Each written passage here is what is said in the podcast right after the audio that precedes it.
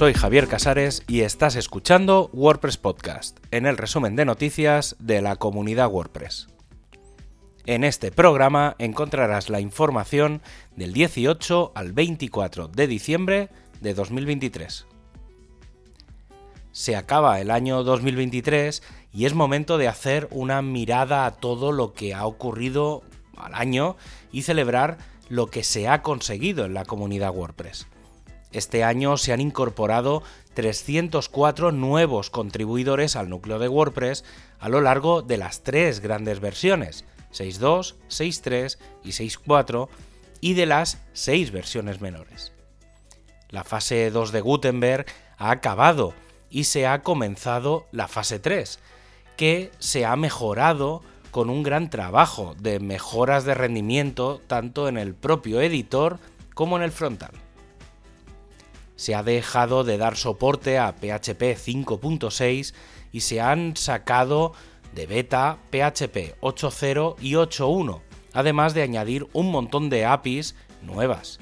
HTML, Interactivity, Lightbox, Custom Fields, Layout, Block Bindings y mejoras en la sincronización de bloques. El equipo de plugins se ha reformado por completo y ha aprovechado para la optimización de procesos y revisión de plugins, además del lanzamiento del plugin Plugin Checker. El equipo de temas ha trabajado en mejorar la documentación focalizándola a los temas de bloques y en el plugin Create Block Theme. El equipo de Meta ha finalizado el rediseño de distintas partes de la web que continuará durante el 2024 ha incluido el segundo factor de autenticación en el sistema y ha dado soporte a muchas mejoras del directorio de plugins, de temas, de eventos y a la creación de varios micrositios. Muchos de estos cambios se han llevado a cabo por el equipo de diseño que ha dado soporte a muchos diseños de WordPress 6.3 de los sitios de la red de WordPress y temas de bloques.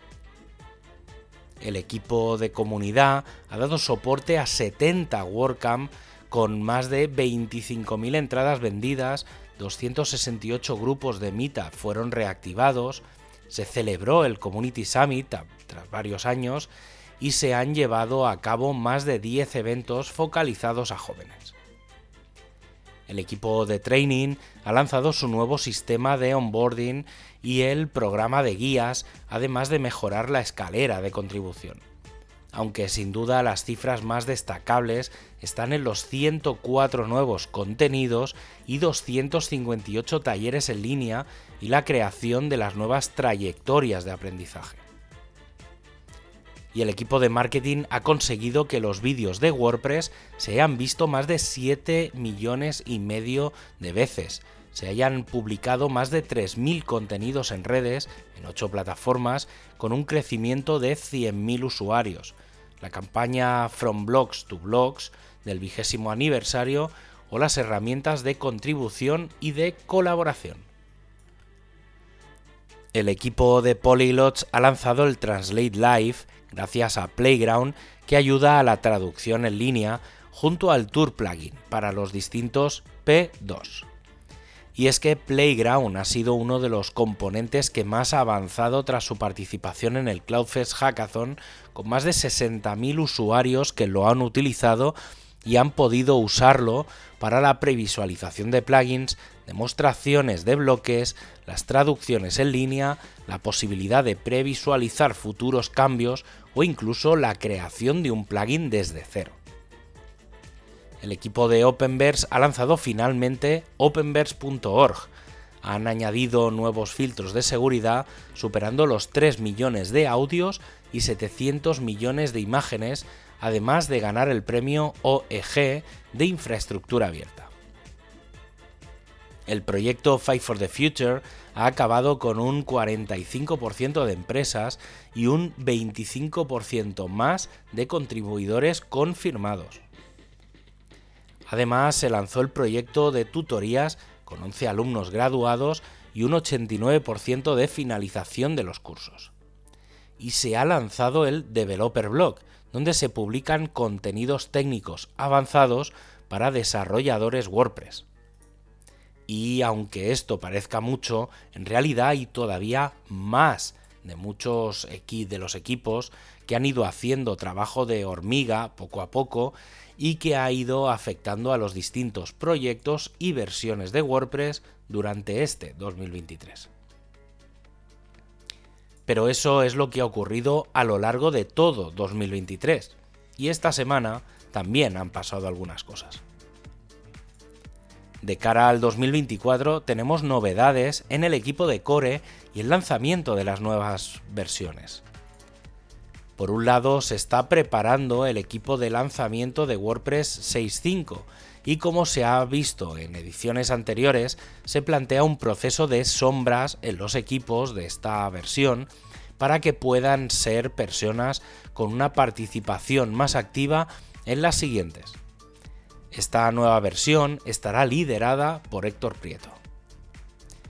Y esto significa que se están preparando ya las versiones que se lanzarán posteriormente, o sea, WordPress 6.6 y WordPress 6.7. Para la primera, 6.6, se calcula que la beta 1 será el 4 de junio, siendo el lanzamiento el 16 de julio.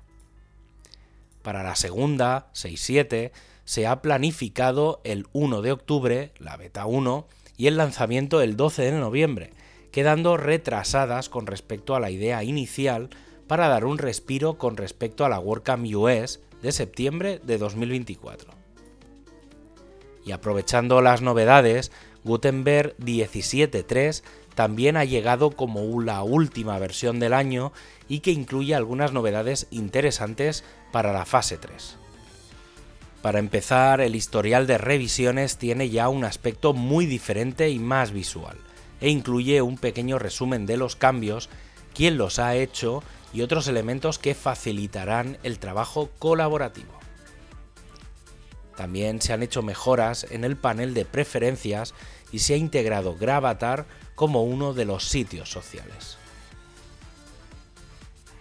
El equipo de performance ha lanzado un resumen de las mejoras en Core Web Vitals eh, con, con respecto al año anterior, que ha pasado de un 28% a un 36% en dispositivos móviles y de un 32% a un 40% en escritorio, lo que significa una mejora general del 8% en todos los dispositivos. Como dato general, del 5,35% de mejora mundial en móviles, un 1,67 es gracias a WordPress. En el caso de escritorio, del 6,26% de mejora mundial, un 0,97 es gracias a WordPress.